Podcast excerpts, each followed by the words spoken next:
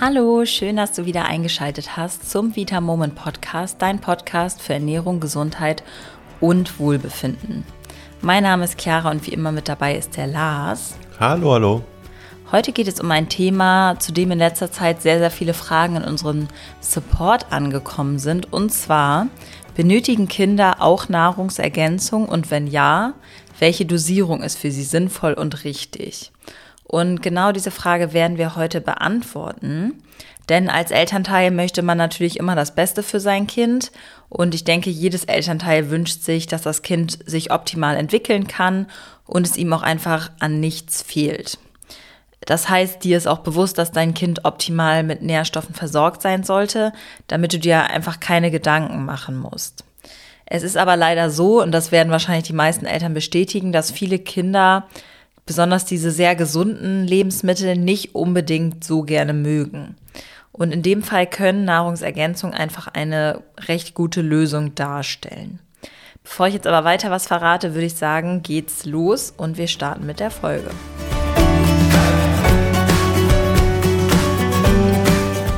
Wir können natürlich sehr, sehr gut verstehen, wie ich eben schon gesagt habe, dass man bei seinen Kindern sehr extrem darauf bedacht ist, das Richtige zu tun und auch vorsichtig ist. Und das ist auch gut so.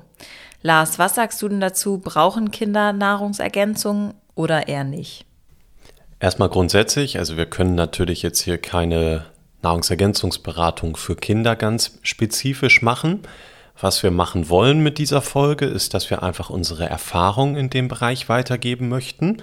Ganz logische Herangehensweisen, glaube ich, auch dafür haben und natürlich auch diejenigen Informationen verbreiten möchten, die sich einfach bei unseren treuen Kundinnen und Kunden manifestiert haben, einfach weil sie funktionieren. Grundsätzlich ist es so, dass Kinder fast genau die gleichen Vitamine, Mineralstoffe, Spurenelemente und so weiter wie Erwachsene benötigen. Natürlich gibt es da ein paar kleine Abweichungen, aber grundsätzlich ist es jetzt gar nicht unbedingt notwendig, ganz hart zu unterscheiden zwischen Kindern und Erwachsenen. Ich habe da auch ein ganz gutes Beispiel für dich, denn man sagt ja dann häufig oder man hört, finde ich häufig, ja, nein, die Kinder, die sind ja noch gesund, die brauchen keine Nahrungsergänzung. Nun ist es aber ja so, dass wenn grundsätzlich bei der Schwangerschaft und der Geburt alles gut gelaufen ist und auch die Mutter gut mit Nährstoffen versorgt war, dann kommt das Kind hoffentlich quasi mit 100% Gesundheit auf die Welt. Ist also ja im besten Fall mit allen Nährstoffen gut versorgt. Nun ist es aber so, dass einfach durch unsere westliche Lebensweise, durch die Ernährung, die wir haben, durch häufig auch zu wenig Bewegung, durch Stress, schlechten Schlaf und so weiter, auch von Kindesalter an quasi diese 100% Gesundheit immer weniger werden. Wir sehen ja, dass irgendwann spätestens mit 40, 50, 60 Jahren bei sehr vielen Menschen in unserer Umgebung einfach Krankheiten einsetzen. Und das ist natürlich nicht von heute auf morgen erst der Fall, sondern dieser ganz, ganz langsame Prozess, dass quasi Mikronährstoffmängel im Körper entstehen, der beginnt natürlich bereits bei Kindern, weil auch Kinder sich dadurch, dass sie die gleichen Bedarfe an Mikronährstoffen haben wie Erwachsene nahezu, auch nicht ausreichend damit versorgen können. Das einmal grundsätzlich vorab. Nur weil ich jetzt heute gesund bin, heißt das nicht, dass wenn ich mich so weiter verhalte, dass ich das auch in 20 Jahren noch bin, weil sich natürlich auch Mikronährstoffmängel häufig über lange Zeit erst manifestieren. Das finde ich ganz, ganz wichtig erstmal vorher zu sagen. Das bedeutet natürlich, damit wir nicht nur das Kind heute gesund haben, sondern dass unser Kind und später dann auch erwachsenes Kind gesund bleibt, bedeutet das natürlich, dass wir auch heute schon damit anfangen, dass das Kind optimal mit Mikronährstoffen versorgt ist und versorgt bleibt. Und gibt es dann auch bestimmte Nährstoffe, die Kinder vielleicht sogar noch eher benötigen als jetzt Erwachsene? Ja, sehr gute Frage. Da gibt es zum Beispiel das DHA, Docosahexaensäure. Das ist eine Omega-3-Fettsäure. Die ist auch für Erwachsene auf jeden Fall sehr gut und gesund und kann helfen. Insbesondere wichtig ist sie aber eben für Kinder, weil sie an der Hirnentwicklung sehr stark beteiligt ist. Das bedeutet, wenn ich möchte, dass sich das Gehirn meines Kindes richtig und gut entwickelt, dann benötigt das Kind unbedingt genug Omega-3 beziehungsweise genauer gesagt DHA. Nun ist die Schwierigkeit, dass sich dieses DHA insbesondere in fettigem Wildfisch und in Algen befindet.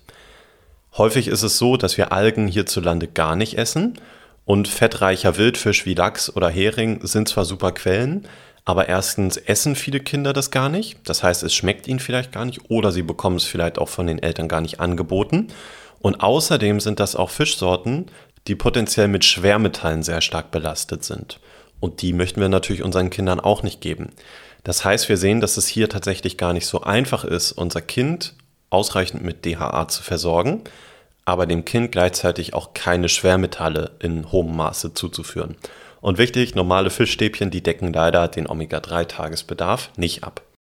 Und was für Mängel sind dann möglich bei Kindern? Also welche Nährstoffe könnten ihnen besonders fehlen, sag ich mal?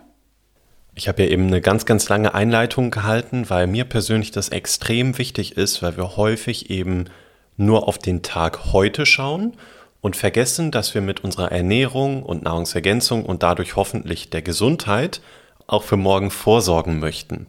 Also die Mängel bei Kindern, wenn ich grundsätzlich davon ausgehe, dass die Nährstoffbedarfe von Kindern ähnlich sind, in den meisten Fällen wie für Erwachsene, dann sind auch die Mängel ähnlich. Ja, grundsätzlich ist es natürlich wieder sehr schwer oder unmöglich, pauschal zu sagen, dass jetzt jedes Kind diesen und jenen bestimmten Mangel hat, weil das natürlich sehr unterschiedlich ist. Das heißt am besten im Zweifel mit einer kompetenten Ernährungsmedizinerin einfach mal ein umfangreiches Blutbild machen und dann wirklich frühzeitig Mängel erkennen und auch angehen. Ja, genau. Und so ein typischer Grund dafür ist dann natürlich einfach, dass unsere westliche Ernährung und auch unsere Lebensweise einfach nicht so optimal ist. Und wir und auch oft unsere Kinder essen einfach zu viele Fertigprodukte, zu wenig Gemüse, zu viele Kohlenhydrate und zu wenig Eiweiß und haben dabei dann auch noch oft zu wenig Bewegung und auch auf jeden Fall zu wenig Sonnenlicht.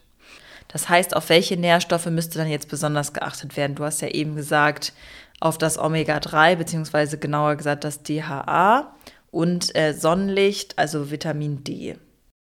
Ganz wichtig ist uns hier nochmal, dass wir nochmal klarstellen, also die Grundlage sollte immer, immer, immer eine ganz gesunde und ausgewogene Ernährung sein.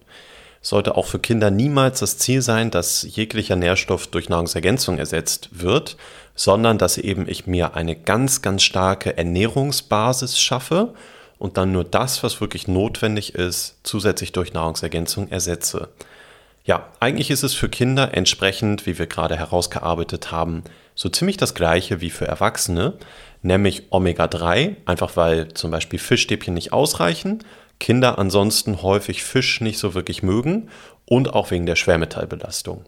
Außerdem ist Vitamin D ein Problem häufig, weil Kinder viel zu wenig an der Sonne sind. Und wenn sie an der Sonne sind, gerade kleine Kinder, werden sie häufig extrem stark eingeschmiert mit Sonnencreme und das verhindert dann auch komplett die Vitamin D-Aufnahme. Und dann ansonsten Magnesium ist auch ähnlich wie bei Erwachsenen. Hier sind die Böden einfach ausgelaugt und deshalb ist teilweise oder häufig auch sehr, sehr viel weniger Magnesium in der Nahrung und die Kinder bekommen weniger davon.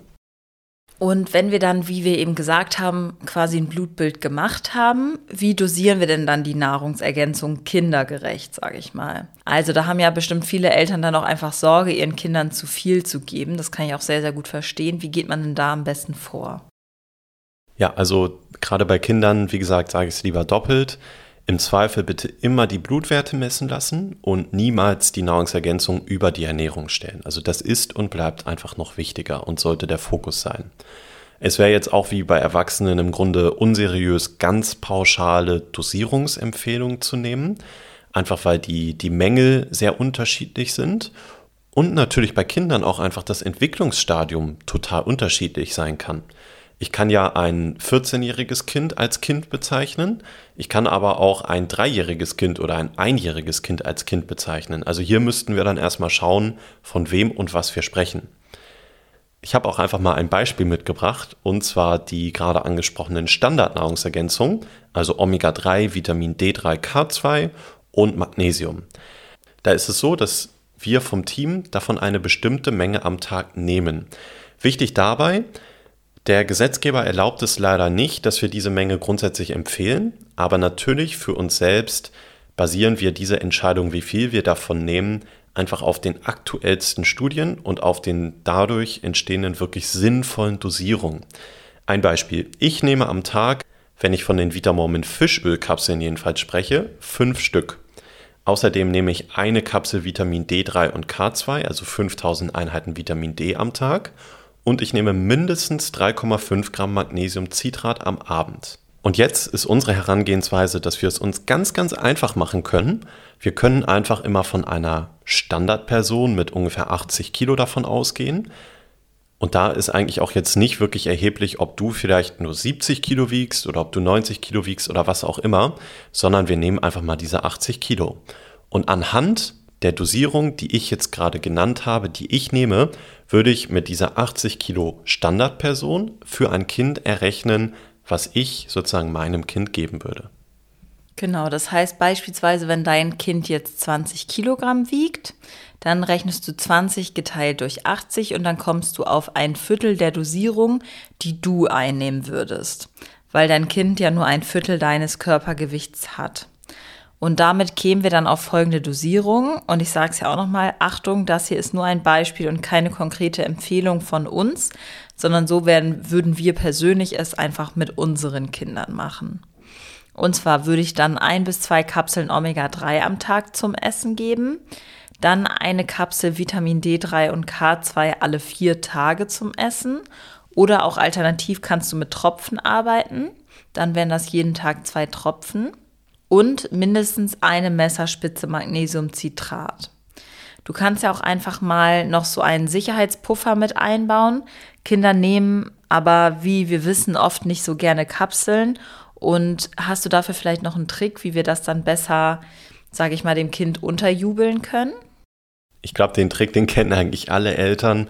Ganz einfach, wie du gesagt hast, Chiara, dem Kind das wirklich unterjubeln. Also im Zweifel so, dass das Kind gar nicht mitbekommt, dass es jetzt die Sachen bekommt. So macht man das ja auch ganz gerne mit Gemüse. Das kann zum Beispiel in eine leckere Spaghetti Bolognese rein. Ganz klein geschnitten, ganz, ganz viel Gemüse und dann merkt das Kind gar nicht, dass es jetzt viele Möhren gegessen hat. Bei unseren Daily U Produkten können wir es grundsätzlich so machen, dass wir die Kapselprodukte einfach öffnen. Die sind nicht verklebt, sondern die sind einfach nur ineinander gesteckt. Das heißt, du kannst dem Kind ein Essen vorbereiten und dann ziehst du einfach über dem Essen die Kapsel auseinander und gibst sozusagen den Inhalt der Kapsel über das Essen und vermischt das dann noch. Zum Beispiel kannst du das auch im Joghurt oder in Getränken einrühren. Natürlich gibt es auch Nahrungsergänzungen, die jetzt nicht so besonders toll schmecken, wie zum Beispiel Eisen, aber das haben wir jetzt in dem Kontext hier sowieso gar nicht besprochen. Das Einzige, was sich bei uns nicht wirklich öffnen lässt, das sind unsere Omega-3-Kapseln. Der Hintergrund ist einfach, dass der Inhalt darin nicht trocken ist, sondern dass es ja wirklich ein Öl ist. Aber auch beim Omega-3 kannst du es wunderbar so machen, dass du mit einem scharfen Messer an der Naht von dieser Kapsel einmal reinstichst und dann einfach den Inhalt der Kapsel über das Essen oder in das Essen gibst. Das Gute sowohl an hochwertigem Fischöl als auch an hochwertigem Algenöl ist, es riecht und schmeckt nach fast gar nichts. Das heißt, auch durch die geringe Menge wird dein Kind im Zweifel das gar nicht bemerken, dass es das bekommt. Okay, also gilt bei unseren Kindern, dass wir die Einnahme natürlich von dem Körpergewicht abhängig machen, dass das Kind natürlich nicht genauso viel benötigt wie ich jetzt als erwachsene Person und dann halt es so einfach wie möglich. Aber hier auch nochmal bitte die Einnahme mit einem qualifizierten Arzt oder auch einer Heilpraktikerin oder einem Heilpraktiker vorher besprechen. Dann kommen wir noch mal zu einer Frage, die wir auch sehr oft in Bezug auf Kinder bekommen. Und zwar dürfen Kinder Eiweißshakes trinken? Lars, magst du noch mal was dazu sagen? Ganz klare Antwort: Ja, das dürfen sie. Brauchen sie zwingend Eiweißshakes? Nein, brauchen wir Erwachsene ja auch nicht zwingend. Genau wie bei Kindern können sie aber einfach helfen, denn sie können den Süßhunger des Kindes stillen, und natürlich können wir dann auch noch sicherstellen, dass das Kind einfach mehr Eiweiß zu sich nimmt. Denn wir wissen ja, dass gerade im Wachstum Eiweiß auch einfach sehr wichtig ist. Eiweißshakes, stell dir das so vor, sind ja einfach nur konzentriertes Eiweiß. Wenn du das jetzt mal mit anderen Lebensmitteln vergleichst, die die meisten Kinder auch zu essen bekommen, dann ist im Zweifel das Eiweißpulver, also konzentriertes Eiweiß, deutlich besser sogar nämlich zum Beispiel Mehl. Viele Kinder bekommen sehr, sehr viele Brot- und Brötchenprodukte oder generell Mehlprodukte. Und das Mehl, das ist ja einfach nur ein ganz stark konzentriertes Kohlenhydrat. Bei Mehl, einfach weil das in der Gesellschaft so angekommen ist, würde einfach aber niemand hinterfragen, ob das jetzt fürs Kind gut ist oder nicht. Beim Eiweißpulver ist es einfach der Fall, weil Eiweißshakes noch nicht so bekannt sind sozusagen. Oder genauso ist es ja so und aus meiner Sicht auch vollkommen in Ordnung, dass jedes Kind ein gewisses Maß an Süßigkeiten essen darf. Wenn das nicht exorbitant viel ist, dann ist das überhaupt kein Thema und dann kann das Kind das auch ab. Trotzdem sollten wir im Hinterkopf verhalten, dass Süßigkeiten grundsätzlich und bewiesenermaßen nicht gesund sind, weder für Erwachsene noch für Kinder. Bei Eiweißshakes ist das nicht der Fall. Trotzdem machen wir uns um Eiweißshakes Gedanken, um Süßigkeiten häufig nicht so. Ganz genau. Und gerade in der Wachstumsphase ist es für Kinder natürlich extrem wichtig, ausreichend mit Eiweiß versorgt zu sein, weil es einfach auch der Grundbaustein für einen gesunden Körper und für die Entwicklung ist.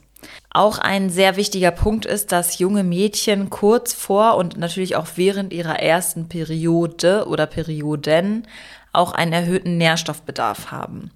Insbesondere fehlt es ihnen dann oft an Eisen, Vitamin C, Folsäure, das gehört zu den B-Vitaminen. Lars, magst du dazu noch mal einmal was sagen? Ja, genau die Nährstoffe, die du gerade genannt hast, Chiara, die sind natürlich grundsätzlich auch für erwachsene Frauen wichtig. Aber gerade jugendliche Mädchen haben im Wachstum einfach doch noch einen höheren Bedarf daran. Und viele essen einfach auch unregelmäßig und ungesund, sodass es noch wichtiger wird, sich damit auseinanderzusetzen. Bei Eisen ist es so, dass einfach das Mädchen beginnt, die Periode zu bekommen und damit auch regelmäßig viel Blut verliert. Und das meiste Eisen in unserem Körper ist halt in unserem Blut gebunden. Das bedeutet, wenn ich Blut verliere, verliere ich Eisen. Viele eisenreiche Lebensmittel werden aber von jugendlichen Mädchen eher nicht so viel gegessen, wie zum Beispiel Leber, Linsen, Pfifferlinge, Hirse, Erbsen, Haferflocken oder rotes Fleisch.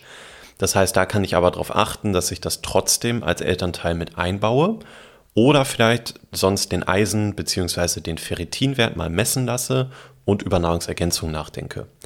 Bei Vitamin C kann einfach viel frisches Obst und Gemüse helfen und für ausreichend Folsäure, Blattgemüse wie Salat, Grünkohl und so weiter, Hülsenfrüchte, Kirschen oder Leber.